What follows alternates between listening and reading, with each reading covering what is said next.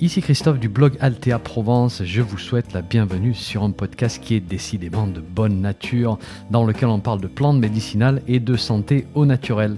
N'oubliez pas de vous abonner à ma lettre d'information en suivant le lien dans le descriptif du podcast, c'est gratuit. Chaque semaine, je vous envoie des informations utiles et pratiques sur les plantes et la santé. Et puis au passage, vous allez recevoir un petit PDF cadeau sur la confection de produits maison à base de plantes. Allez, si vous êtes prêts, on démarre. 3, 2, 1, c'est parti. Bonjour, dans cette période un peu spéciale de notre histoire, j'avais envie de vous parler d'un sujet un petit peu plus léger pour une fois. Euh, c'est vrai que ce que je vous raconte ces derniers temps, ça a été assez, assez intense. Ça a été assez dense en informations. Donc, dans cet épisode, je vous propose quelque chose d'un petit peu plus divertissant, tout en vous apportant, bien sûr, un aspect utile. Et vous verrez en particulier en ce qui concerne la manière dont nous faisons nos achats de certaines plantes médicinales. Je vais vous faire une revue de livres. Ça fait quelques années que j'ai lu ce livre. Il est sorti en 2015. Il a été écrit par Christophe Brusset et il s'appelle Vous êtes fou d'avaler ça.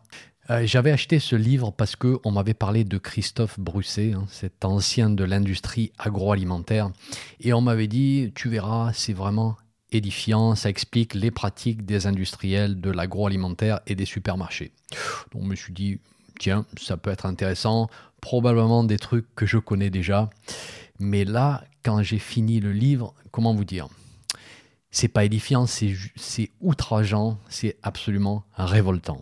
Vous voyez, je, pensais déjà connaître ce monde de la grande distribution, leurs pratiques désastreuses, leurs messages hypocrites hein, du style on se bat pour votre pouvoir d'achat et puis nous voulons le meilleur pour nos petits producteurs. Mais en fait, j'étais assez loin de me douter de ce qui se passe vraiment dans les coulisses. Alors, parlons deux minutes de, Christophe Brusset, enfin du moins basé sur les informations publiques qui ont été publiées à son sujet. Il a été ingénieur de l'industrie agroalimentaire pendant 25 ans. Et puis à un moment, il a décidé de quitter ce domaine parce que eh ben, il a fini par être dégoûté de ces pratiques qu'il a suivies pendant, pendant si longtemps. Et il devient lanceur d'alerte et comme il le dit dans une interview, j'évitais de me poser des questions, même si je n'étais pas fier de ce que je faisais.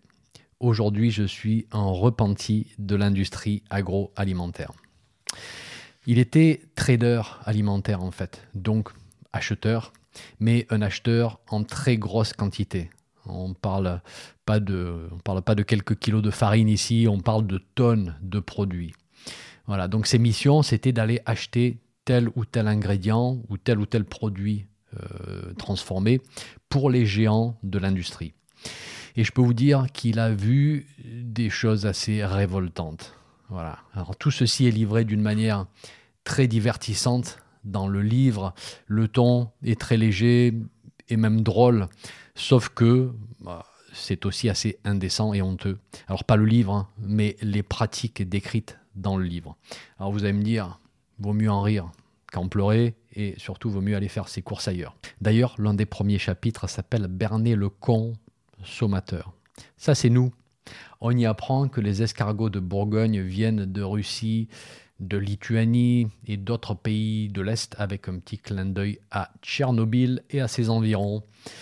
Des cèpes de Bordeaux qui viennent tout droit de Chine. Alors comment est-ce que ces abus sont possibles, vous allez me dire? Eh bien c'est très simple.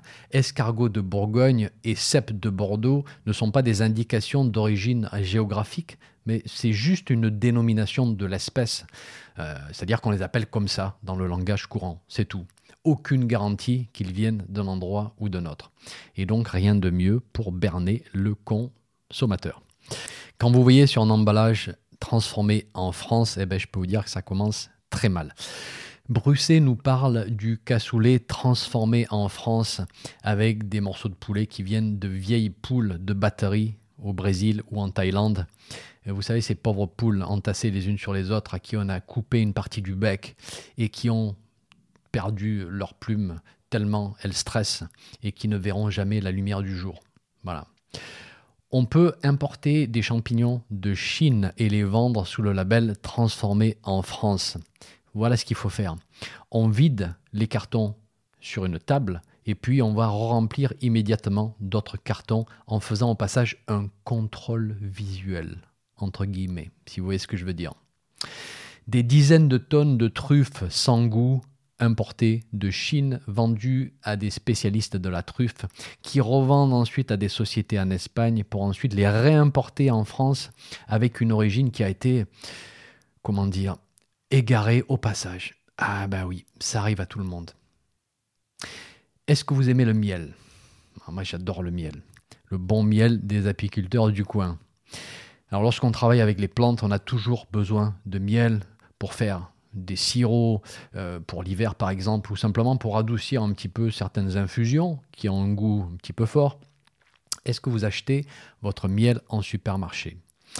Si oui, Bruxelles a une mignonne petite histoire pour vous. Il explique qu'il est extrêmement facile de frauder sur le miel. Voilà, du miel qui vient de Chine, bien sûr, hein. le pays où on pollinise à la main parce que toutes les abeilles meurent. Mais c'est pas grave, on fait du miel de laboratoire. Voilà. Ensuite, on rajoute de l'eau aussi. C'est pas fini. Parce qu'apparemment, le miel peut en contenir jusqu'à 18%. Donc vous pensez bien qu'on va pousser les limites, parfois même en mettre un petit peu plus. Mais si on en met trop, ça fermente. Et ça, c'est embêtant. Et donc, on rajoute des antibiotiques.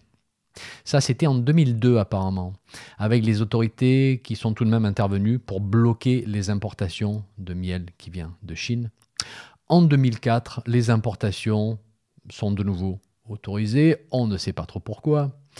Et là, bien sûr, les importateurs chinois ont appris leur, leçon et on va éviter de rajouter de l'eau, mais on rajoute du sirop de glucose qui coûte 50 centimes le kilo.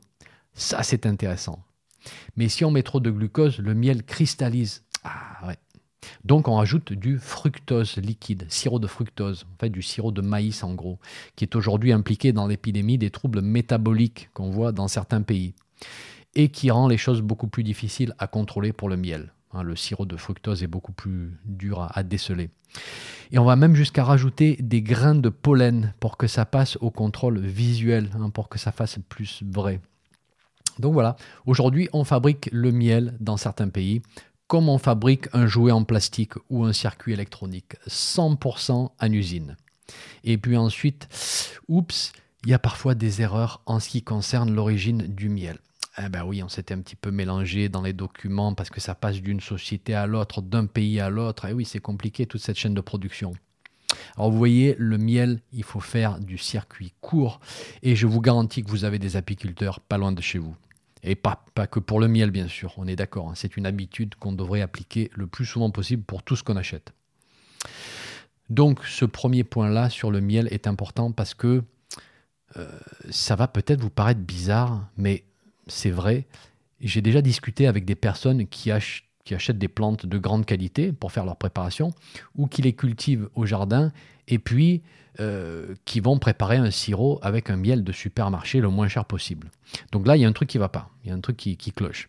Les ingrédients que vous allez associer à votre plante de grande qualité euh, doivent bien sûr être des ingrédients eux-mêmes de grande qualité, sinon il n'y a pas de logique.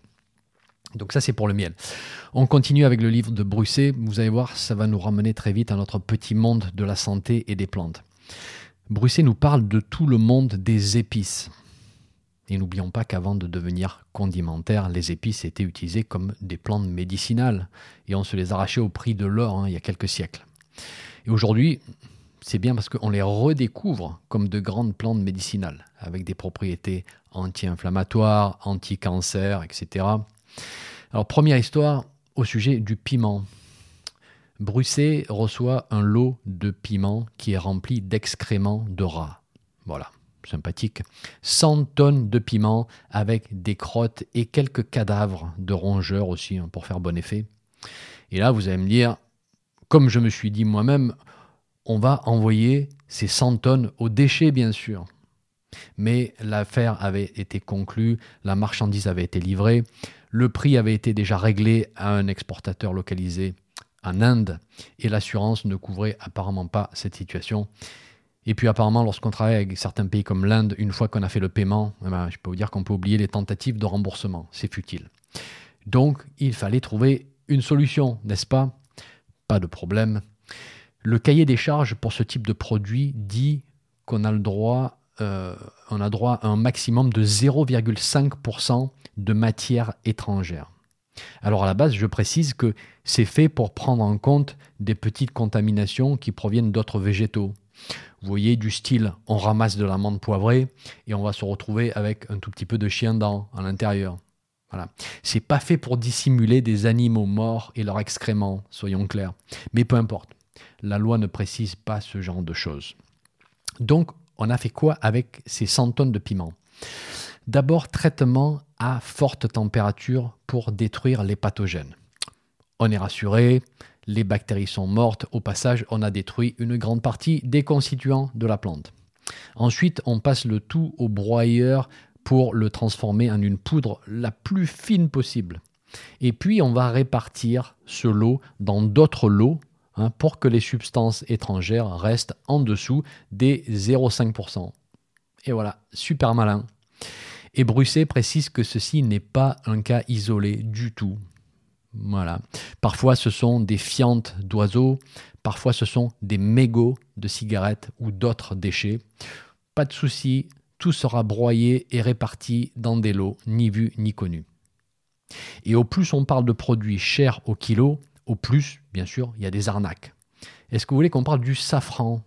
Fabuleuse épice pour la cuisine, une plante médicinale qu'on redécouvre hein, aujourd'hui grâce à ses propriétés euh, antidépressives, neuroprotectrices, stimulantes des capacités cognitives et de la mémoire. Euh, grande plante médicinale, vraiment, avec un fort potentiel pour le futur. Euh, c'est une plante qui intéresse beaucoup de monde aujourd'hui.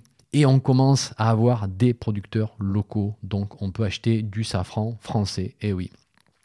Mais vu que le consommateur est toujours à l'affût de ce qui est bon marché, hein, du prix le plus bas possible, eh ben, on va se retrouver avec un produit plus que douteux. Illustration de Bruxelles. Par exemple, on va utiliser des pétales de fleurs de cartame au lieu du safran. Alors, ce n'est pas une partie de la plante qui est toxique, hein, elle a toujours été utilisée pour la cuisine, mais c'est pas du safran.